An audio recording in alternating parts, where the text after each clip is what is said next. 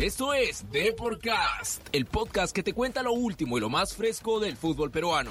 Desde la redacción del diario Depor en Lima, Perú, nos contactaremos con nuestros periodistas que cubren el día a día de los protagonistas del fútbol local.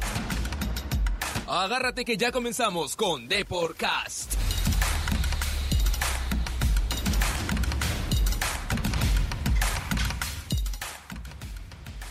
Hola, ¿qué tal amigos? Bienvenidos hoy. 22 de Gracias, enero. María Gracia. Gómez junto a María Gracia. Hoy miércoles 22 de enero, hoy a las 8 de la noche, la noche blanqueazul, María Gracia. Así es, un gusto una vez más estar aquí en Deporcast llevándoles toda la información deportiva a ustedes. Ok, empezamos hoy día con Alianza Lima que enfrentará a Millonarios a las 8 de la noche. Así es, la gran sorpresa, la que nadie la tenía, Luis Aguiar. Ajá. Luis Aguiar estará presente en la noche blanquiazul. El último, al parecer, no, el último Jaile ya blanquiazul. Ya era hora, ¿no? 3, 2, 1, Alianza. ¿Qué está pasando con los íntimos de la victoria? Estas son las noticias de Alianza Lima. María Gracia, hoy día en la madrugada llegó el sorpresivo último refuerzo de Alianza Lima, Luis Aguiar. Así es, ¿no? Nuestros periodistas estuvieron ahí en el aeropuerto esperando a que arribe el avión de, del, del volante, ¿no? Muy, una buena contratación, a mi parecer, de Alianza. Ya tiene experiencia con el equipo, salió campeón en el 2017.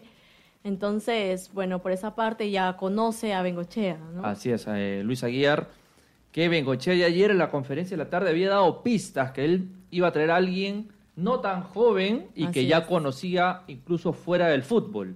Y ayer en pleno partido de la U, exclusiva de Depor, se eh, confirmó eh, la contratación del volante uruguayo campeón en 2017 con Alianza. Así es, gran trabajo de, de Jesús Mestas también, ¿no? Que Así nos- es. estuvo minuto a minuto en la llegada de Aguiar y, bueno, Mariano también. Así es, sí, José Luis Saldaña, También. todo el batallón de gente que estuvo con la noticia de la llegada de Aguiar. Luis Aguiar ha llegado a la concentración de Alianza, obviamente, después de sus exámenes médicos. Ah, el volante uruguayo se convirtió en fichaje sorpresa de Alianza Lima luego de que las negociaciones para tener a Christopher González ya Sí, ya quedaron totalmente por anuladas, ¿no? Así es. Entonces, este. Ya habló Aguiar también hoy en la noche, que ya había hablado con en especial con Rinaldo, Balboa, Fede Rodríguez, con quienes no ha jugado estos dos últimos, pero ya los conoce desde Uruguay. Así es, a- hoy día, bueno, supongo que tendrá minutos al menos, ¿no? Ya estaba entrenando allá en... En Uruguay, sí. ahí, así es, estaba entrenando, así que esperemos que, que el jugador, ¿no? Te- tenga minutos. Así es, ¿no? Y, y de ley va a ser uno de los más aplaudidos. ¿ah? Sí, sí, de todas maneras, Después de ¿no? Butrón, yo creo que va a ser él. Así es, uno, la hinchada le ha agarrado cariño a este jugador con el que salió campeón Alianza Lima en el 2017. Goleador de Pieza- Alianza. Así es, pieza importante, ¿no? Bueno, también eh, una sorpresa a ver en, en, en la defensa, Ajá. Oslin Mora. Oslin Mora. Así es, Oslin Mora. eh, le gustó a Bengochea su juego, no Di- dijo que, eh, que se va el, el irse a otro club le sirvió al jugador para que crezca profesionalmente. El año pasado ni bien llegó Ah, Russo.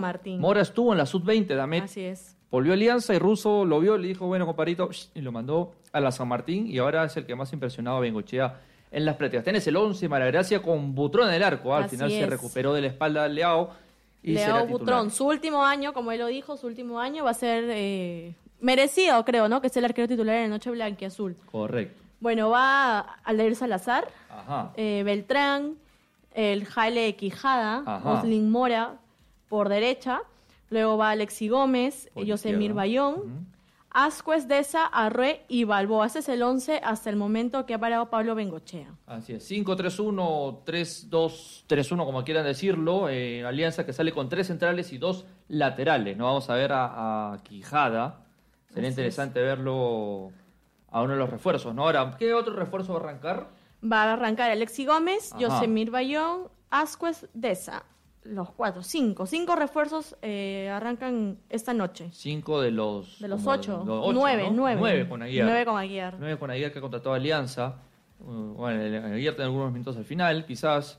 También sería interesante ver al resto, ¿no? Así A- es. al- El Mudo Rodríguez también va a tener minutos Mudo en la noche blanqueazul. Mudo Como- Rodríguez, que es una intriga para los hinchas de Alianza, ¿no? Ya desde que Bengochea dijo que el Mudo Rodríguez lo tenía prácticamente programado al Mudo Rodríguez, el hincha de Alianza dice, oye, Cristal, uy, Libertadores, ¿no? Así Entonces es.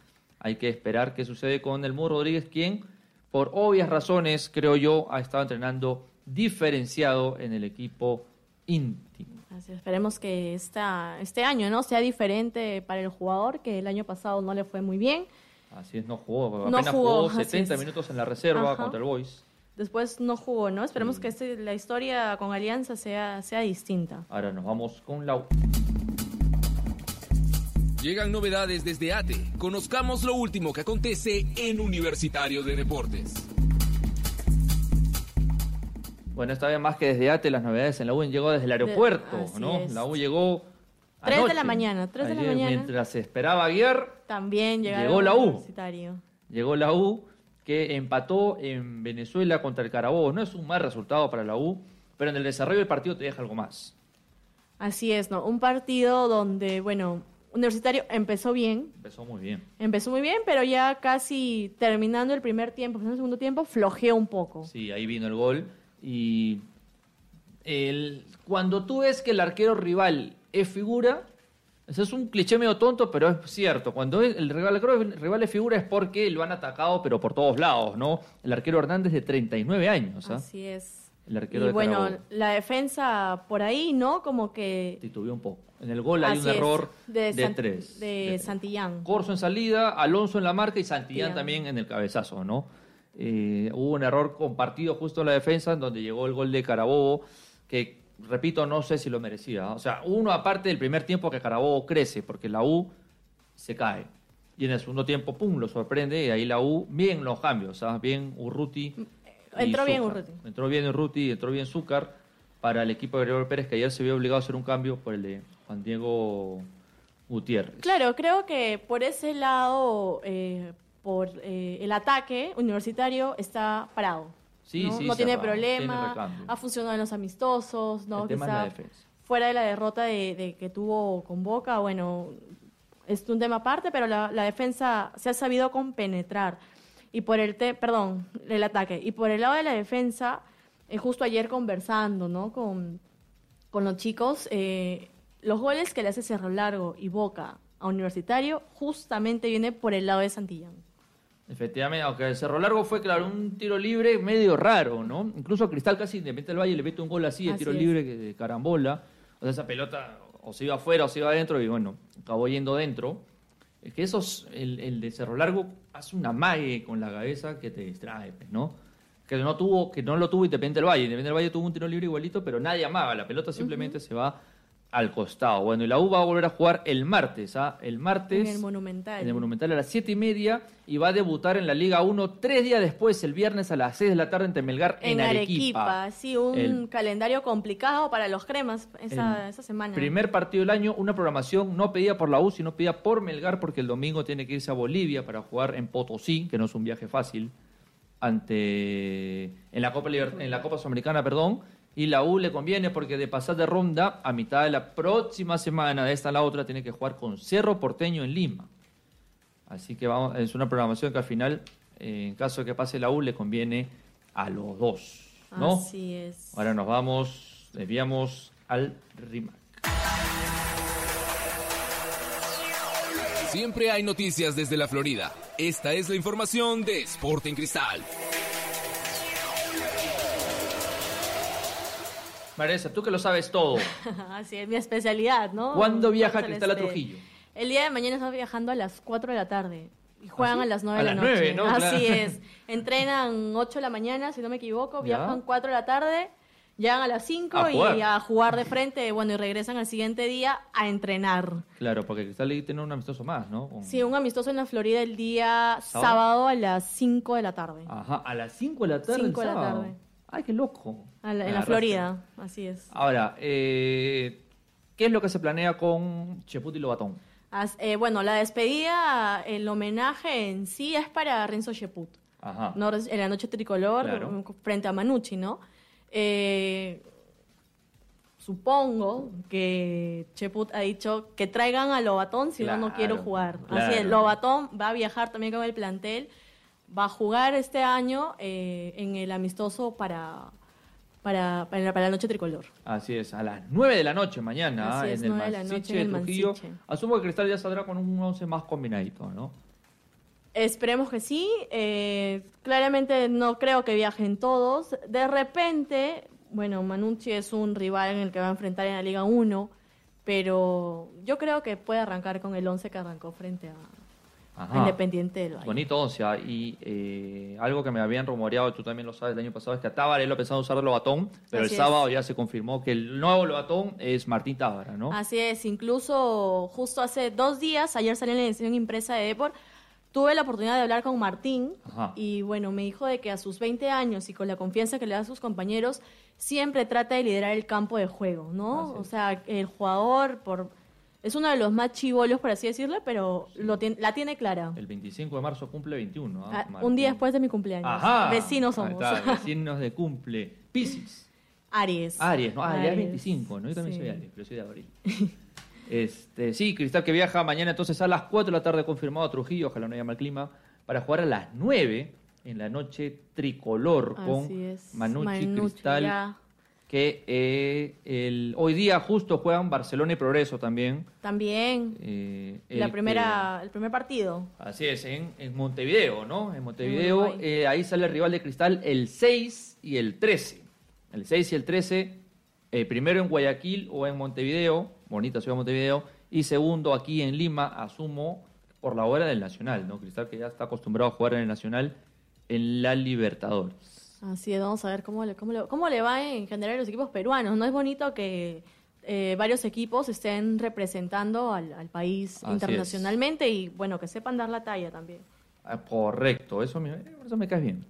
Eso me cae bien. Sí, este, está perfecto. Cristal que debuta en la Liga 1 el sábado, el sábado en Cajamarca. Cajamarca con UTC Con el otro sábado. No, UTC. domingo. No, el sábado, porque ahí lo han programado sábado a las 3. Sábado a las 3. Sí, porque de ahí se van a... Tienen que irse o se van a Guayaquil Claro, claro, claro. o se van a, a Montevideo.